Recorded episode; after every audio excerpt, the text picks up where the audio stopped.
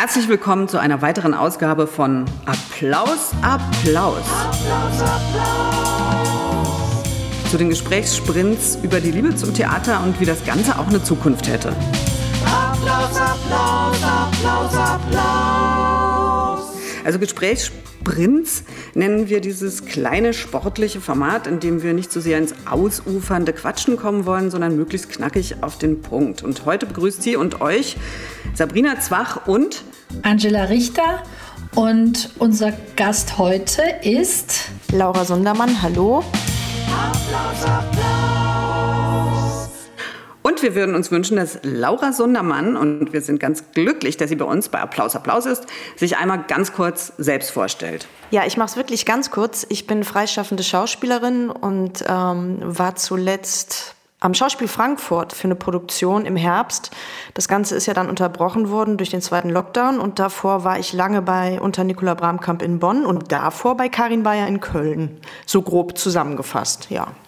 Gut, Laura, dann äh, du hast ja von uns äh, mit der Post ein Geschenk bekommen. Hast du schon aufgemacht? Was war denn drin? Ja, es waren zwei Lind- und Sprüngli-Pralinchen drin. Ganz genau, es waren zwei mhm. Tagestrüffel von Sprüngli ja. drin. Kannst du dir vorstellen, warum Angela und ich uns überlegt haben, dass du diese exquisite Praline bekommst?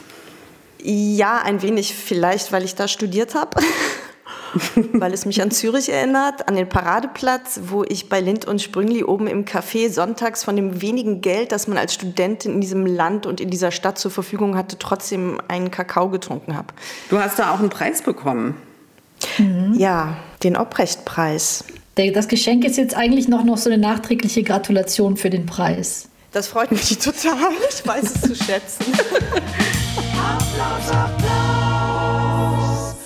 Dann können wir ja jetzt vielleicht einfach mit den Fragen losschießen, oder? Genau, wir gehen in den geistigen Ballettsaal und machen uns geistig ein bisschen warm. Wir dehnen uns. Okay. Und los geht's. Club oder Bar? Club. Sekt oder Selters? Sekt. Performance oder Figur? Performance. Was ist Figur? Performance. okay, was ist Performance? Oh, Performance ist eine gute Show. Klassiker oder zeitgenössische Dramatik? Ich sag zeitgenössische Dramatik. Ist das deutsche Stadttheater over und wenn ja, warum? Nein, es ist nicht over. Ich glaube an, an das Stadttheater, aber an ein anderes als das, wie wir es in vielen Fällen jetzt haben. Ich möchte eine Transformation. Tee oder Kaffee? Kaffee. Kantine oder Büro? Kantine. Club oder Bar? Club. Wurdest du je beteiligt oder Zeuge einer Handlung von MeToo? Ja. Hast du darüber gesprochen? Ja. Hast du es bereut? Nein. Äh, lieber Premiere oder lieber Probe? Oh, lieber Premiere. Kannst du gut lügen? Nein. Lieber unkündbar oder lieber frei? Lieber frei. Kuchen oder Döner? Kuchen. Familie oder Beruf? Tja. Familie. Okay, äh, genug der Plauderei, Laura. Wir starten jetzt mit Applaus, Applaus und wir stellen uns vor, du bist heute Morgen aufgewacht und hast dich ganz schön gewundert, wo du da aufgewacht bist, denn es war ein Intendantinnenbüro und schlaftrunken hast du dir die Augen gerieben und hast festgestellt, du bist Intendantin. Ja. Wie sieht dein Büro denn eigentlich aus? Mein Büro äh, hätte sehr viele Liegeflächen für alle. Also da, da gäbe es keine Tische, keine Stühle, sondern da gäbe es in erster Linie Liegeflächen. Äh, also nicht zu niedrig. Es gibt ja manchmal auch so höhere Betten, ne? also so eine ganz bequeme Höhe, auf der man auch sitzen kann, aber eben auch liegen, äh, mit so kleinen, äh, schmalen Tischchen, wo man den Laptop draufstellen kann, die man auch ein bisschen hochstellen kann, dass man auch dran sitzen kann, aber dass man äh, sich dann zwischendurch auch so ein paar Weintrauben reinschieben kann, dass das alles ein bisschen auf einer Ebene für alle ist, aber auch eben für mehrere auf einer Ebene, genau. Ich habe mir das gerade vorgestellt, das ist äh, fast schon utopisch. Macht dir der Raum denn Freude? Hast du da irgendwie Bock drauf? So, ah, ich bin Intendantin. Äh, äh, ja, fühlt sich gut an oder wie fühlt sich das an? Also es fühlt, also auf jeden Fall ist es ein guter Gedanke. Kann mich mit dem sehr anfreunden. Ich glaube, ich wäre froh, wenn äh, da auch ähm, einige andere Menschen mit drin wären und ich nicht alleine darin wäre. Also ich würde mal sagen, so, ich könnte mir schon so eine Gruppe von, sagen wir mal, sechs bis acht Leuten vorstellen. Ja, ja, es ist, äh, ich wollte gerade sagen, das entspricht ja ungefähr diesen ganzen Direktoriumsideen. Also bezog sich das äh, sechs bis acht Leute jetzt auch auf die, äh, das Teilen der Macht oder nur auf das Teilen des Raumes? Ähm, nee, doch auch auf das Teilen der Macht. Also ganz, ganz klar. Also auf jeden Fall. Ja, das ist äh, bemerkenswert, weil das ist ja schon eine ganze Menge. Aber ich glaube, dass du recht hast. Äh, ich glaube, das ist, es ist die Zukunft des Theaters, weil es lässt sich eigentlich gar nicht mehr verhindern. Aber ich glaube, das ist ein Thema, äh, auf das wir später im Gespräch sowieso nochmal zurückkommen. Applaus, Applaus. Wenn man so deine Bio liest, äh, Laura, dann hat man sofort einen Eindruck, die ist sehr weiblich geprägt. Also du bist eine Schauspielerin, die nur unter Intendantinnen, wenn ich das richtig weiß, gearbeitet hat und mit sehr vielen Regisseurinnen wie Katie Mitchell, Jette Steckel, Karin Henkel, Friederike Heller, Alice Bodeberg eben auch bei starken Intendantinnen warst. Inwieweit ist dir das bewusst oder hat dich vielleicht auf deinem beruflichen Weg geprägt oder war es sogar Absicht? Das war mir von Anfang an bewusst und das war auch gewählt. Ich bin nach der Schauspielschule ja direkt dann bei Karin Bayer in Köln gelandet als Anfängerin und ich hatte das noch nicht so konkret im Kopf, aber ich wollte dahin, ich wollte zu einer Frau. Ich kann aber jetzt nicht sagen, ich war ja damals 27, ich kann nicht sagen, warum, aber ich wollte unbedingt unter einer Frau arbeiten. Und ich habe mir das immer ganz bewusst ausgesucht. Welche Hoffnung hast du damit als junge Schauspielerin verknüpft? Ich habe mir immer klar gesagt, dass ich glaube, also ein Gefühl war über mich selbst als Schauspielerin, dass ich unter einer weiblichen Intendanz besser aufgehoben bin und besser wahrgenommen werde oder mehr als das wahrgenommen werde, was ich bin als Spielerin. Mhm. Und würdest du, ich meine, das ist immer ein bisschen oberflächlich jetzt äh, alles geschlechtsmäßig so einzuteilen, aber gibt es denn vielleicht doch so einen generellen Unterschied zwischen Regisseurinnen und Regisseuren oder würdest du sagen, es ist alles sehr individuell? Das ist ganz schwer zu beschreiben, weil ich das auch eigentlich gar nicht so gerne in so Kategorien äh, tun möchte, weil ich habe auch sehr, sehr viele männliche Regisseure als unglaublich aufmerksam und interessant erlebt. Also was auch den Blick auf eine weibliche Figur betrifft oder dann die weibliche Figur, die ich dann gespielt habe. Ähm, ich arbeite aber wahnsinnig gern mit Regisseurinnen auch zusammen, weil es doch auch ein anderes Arbeiten ist.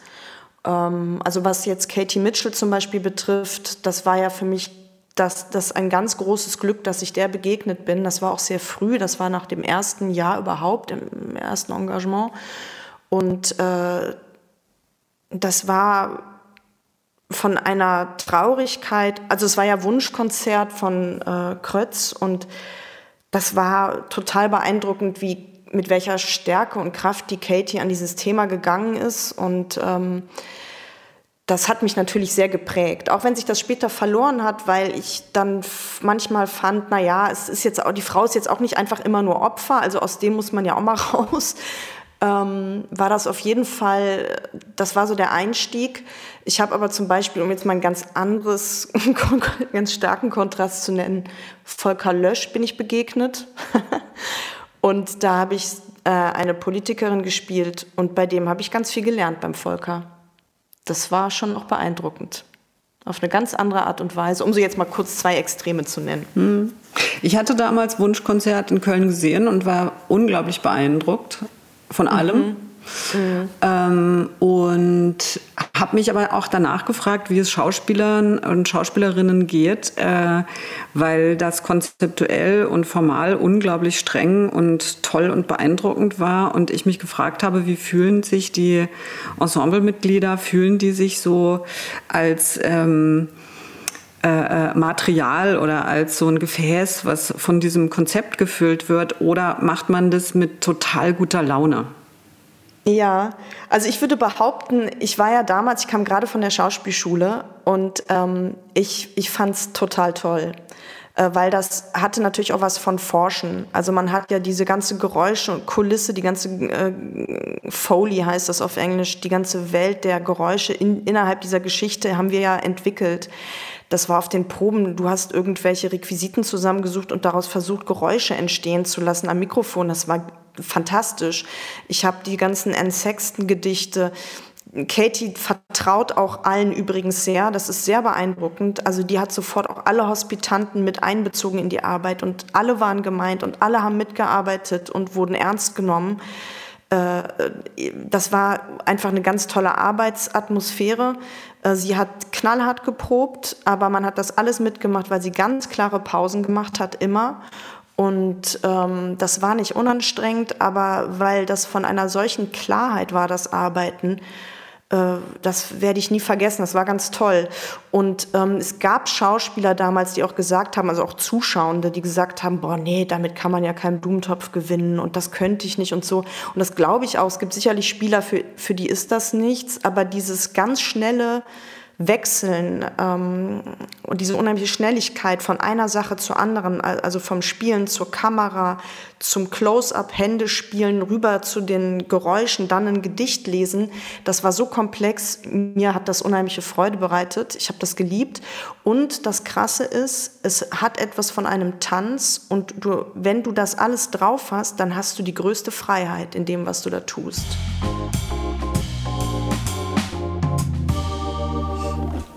Und was war für dich so, also ich will jetzt gar keine Namen hören von Regisseuren oder Regisseurinnen, äh, dann sozusagen der Kontrast dazu im negativen Sinne, wo du sagst, ähm, damit komme ich am wenigsten zurecht mit der Art von Arbeit?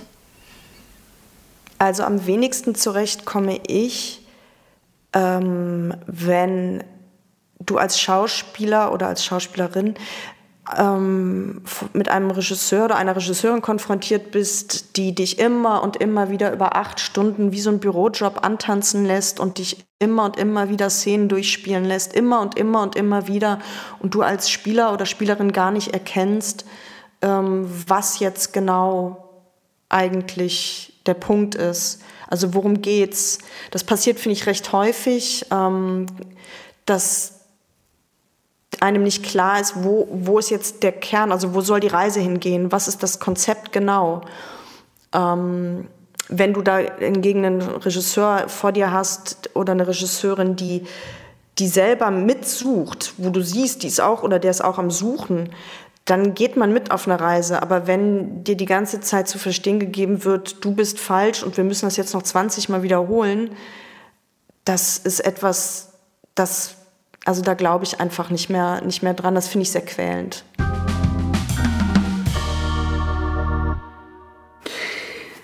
Na, du hast ja vorhin in unserem sogenannten geistigen Ballettsaal einmal klar geantwortet, dass du betroffen oder beteiligt an MeToo-Aktionen warst. Ähm, magst du dazu kurz was sagen? Ja, ich kann auf, also ich sage da gerne was zu, denn ähm, also ich würde mich als Betroffene äh, schon bezeichnen. Wirklich bewusst geworden ist mir das eigentlich auf eine recht doch brutale Art eigentlich in dem Artikel, der jetzt vor drei Wochen äh, rauskam, äh, über die Geschichte an der Volksbühne. Denn in diesem Taz-Artikel wird so genau beschrieben, was stattfindet, was eigentlich nicht unbedingt justiziabel, justiziabel ist, sondern im Graubereich passiert. Und das ist mir plötzlich wie Schuppen von den Augen gefallen, weil man denkt ja immer nur an den großen Schlagwörtern Vergewaltigung, ne? Und das ist es ja nicht. Es fängt ja ganz anders an. Und ähm, ich bin als Anfängerin in zwei, drei Situationen geraten, da äh, haben definitiv körperliche Übergriffe stattgefunden. Und äh, eine auch äh, mitten im Ballettsaal, es war ein Ballettsaal, mit äh, mehreren Leuten im Raum, die es auch alle gesehen haben. Hat Und irgendjemand eingegriffen oder was gesagt? Nix, niemand, nein. Hattest du damals das Bewusstsein oder den Mut oder wie auch immer darauf zu reagieren? Nein, ich war wie, wie das Reh vom Scheinwerfer. Äh, und zwar eben, weil es in einer so, es war eine Situation, Probenschluss, alle waren im Raum.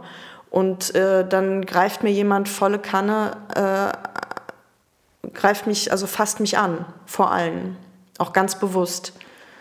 Und das hat mich so rausgehauen äh, äh und auch das hat mich rausgehauen. Dann hat mich rausgehauen, dass niemand sonst etwas sagt.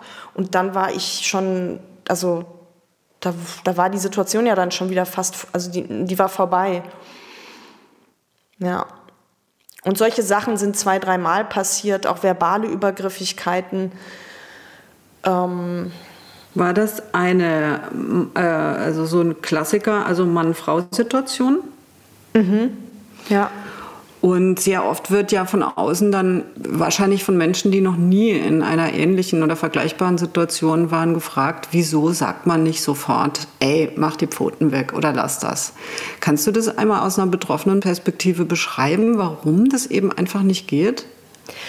Ähm, ja, ich, das ist eine wirklich sehr interessante Frage. Es gibt nämlich tatsächlich Situationen, also ich würde mich zum Beispiel als einen Menschen bezeichnen, der sich eigentlich sehr viel traut, der mutig ist, der auch Dinge anspricht, mm, der auch andere verteidigt oder wenn irgendwie eine unklare Situation ist oder eine ungute Situation im Raum ist, das auch anspricht.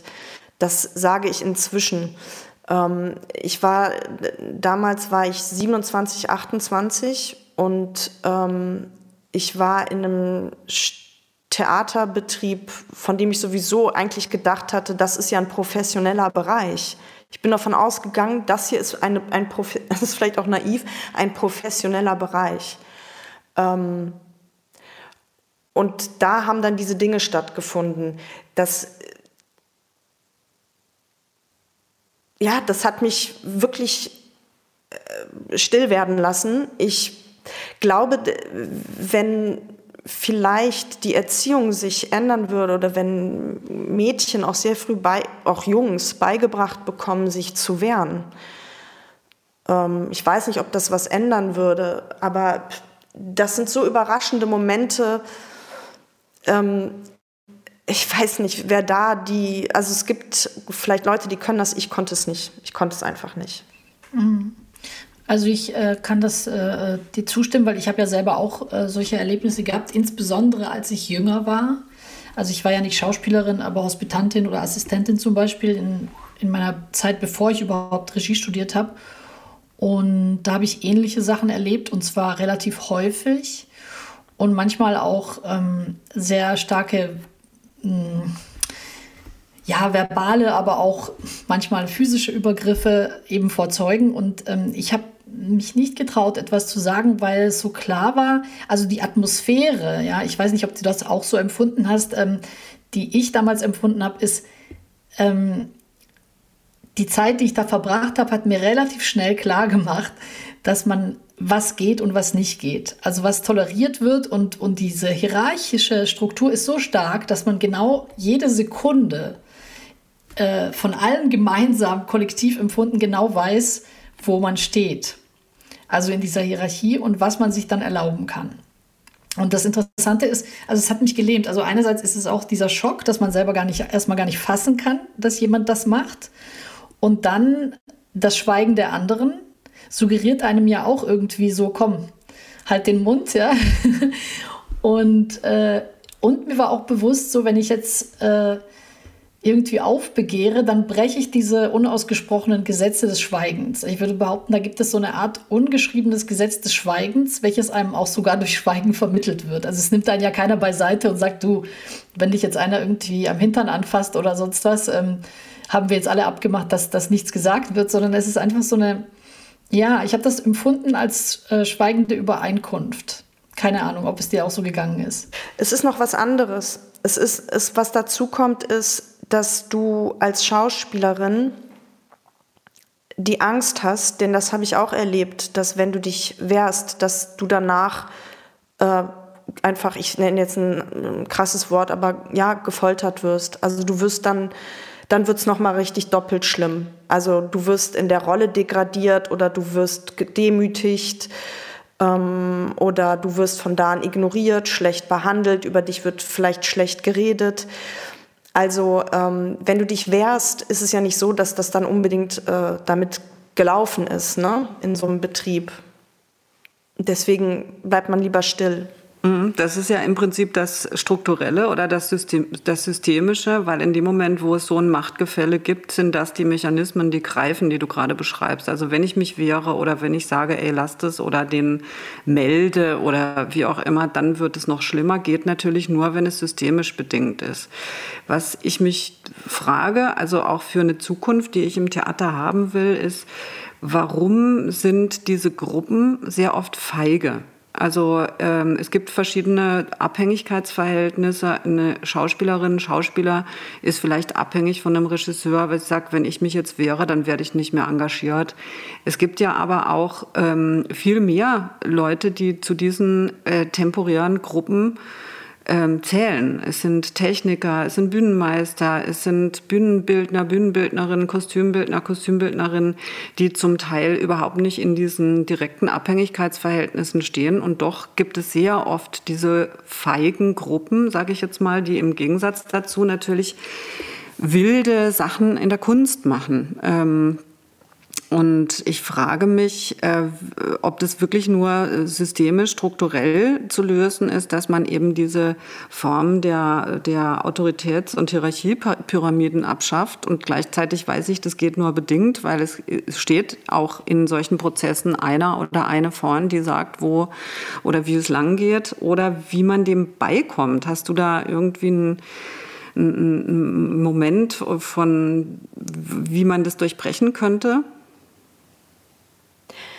Also ich glaube schon, dass eine Gruppe, denn das habe ich auch schon erlebt, es gibt auch schöne Dinge zu berichten aus dem Theater über Zusammenhalt. Ähm, das gibt es schon auch und äh, das hängt tatsächlich sehr stark von demjenigen an, der das anführt. Und ähm, diejenigen müssen dazulernen und die brauchen aber auch ein Gegenüber, das ihnen sagt, du, das ist jetzt einer zu viel oder wie genau meinst du das jetzt gerade? Wir finden das jetzt aber so und so und äh, wenn wir das so probieren, dann müssen wir aber dafür sorgen, dass. Ähm, also das gibt's ja alles, diese Möglichkeiten. Und ähm, wenn richtig heftige Übergriffigkeiten passieren, dann müssen die gemeldet werden. Also da gibt's für mich gar keinen Drumrum. Ähm, also wenn jemand, so wie ich, damals so angefasst wird, da hätte die Assistentin, die direkt daneben stand, die auch schon älter war, sofort was sagen müssen. Oder der Schauspieler damals aus seiner Truppe, der hätte was sagen müssen. Ganz klar. Ganz klar. Also ein Plädoyer für mehr Zivilcourage und vor allem Solidarität, das nehme ich oder nehmen wir auf jeden Fall mit und hören wir auch überall. Du bist ja so eine Grenzgängerin, um ich verlasse das Thema jetzt mal nicht, um, um feige zu fliehen, sondern um äh, nochmal zu gucken, ähm, du bist eine Grenzgängerin auch zwischen dem freien Arbeiten und dem äh, äh Teil eines Ensembles sein. Äh, da gibt es natürlich unterschiedliche Vor- und Nachteile. Wenn du jetzt im Moment auf so eine Arbeits- und Lebenssituation blickst, was würdest du sagen, ist gerade dein Idealzustand oder was, was ist da gerade gut? Also ich kann ganz klar sagen, dass mir das Freiarbeiten sehr, sehr gut tut und äh, dass ich gemerkt habe, dass ich eben auch Zeit finde für eigene Projekte, die ich auch sehr stark verfolge, gemeinsam mit meinem Partner. Ähm, und äh, da ich auch sehr kunstaffin bin, auch in die Richtung gehe und ähm, sehr gerne auch performativ arbeite. Und ähm, ich merke aber auch, äh, vielleicht auch verstärkt im Moment, dass ich auch eine große Sehnsucht danach habe, mal wieder in einer Gruppe zu arbeiten. Und in einer Gruppe mit anderen Spielern, Regisseuren und äh, ja, Kuratoren, Dramaturgen, das fehlt mir gerade schon sehr, wobei das vielleicht auch gerade total verstärkt ist, weil man so viel alleine ist. Ne? Man, man hat sich ja sehr zurückgezogen über einen längeren Zeitraum und man kommuniziert so wie wir jetzt äh, über Zoom oder eben solche Gespräche und mir fehlt das Miteinander, das Berühren, das, das gemeinsam in einem Raum arbeiten.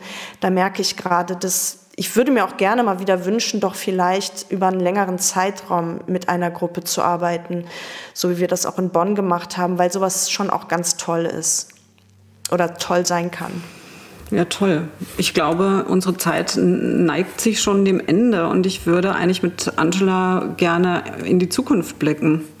Genau, wie wäre dein Wunsch für die Zukunft sozusagen? Wie, wie, wie soll das sein? Das kann ich ganz genau sagen. Vielleicht schließen wir das äh, wieder mit dem Intendantenbüro von mir. Vom Anfang.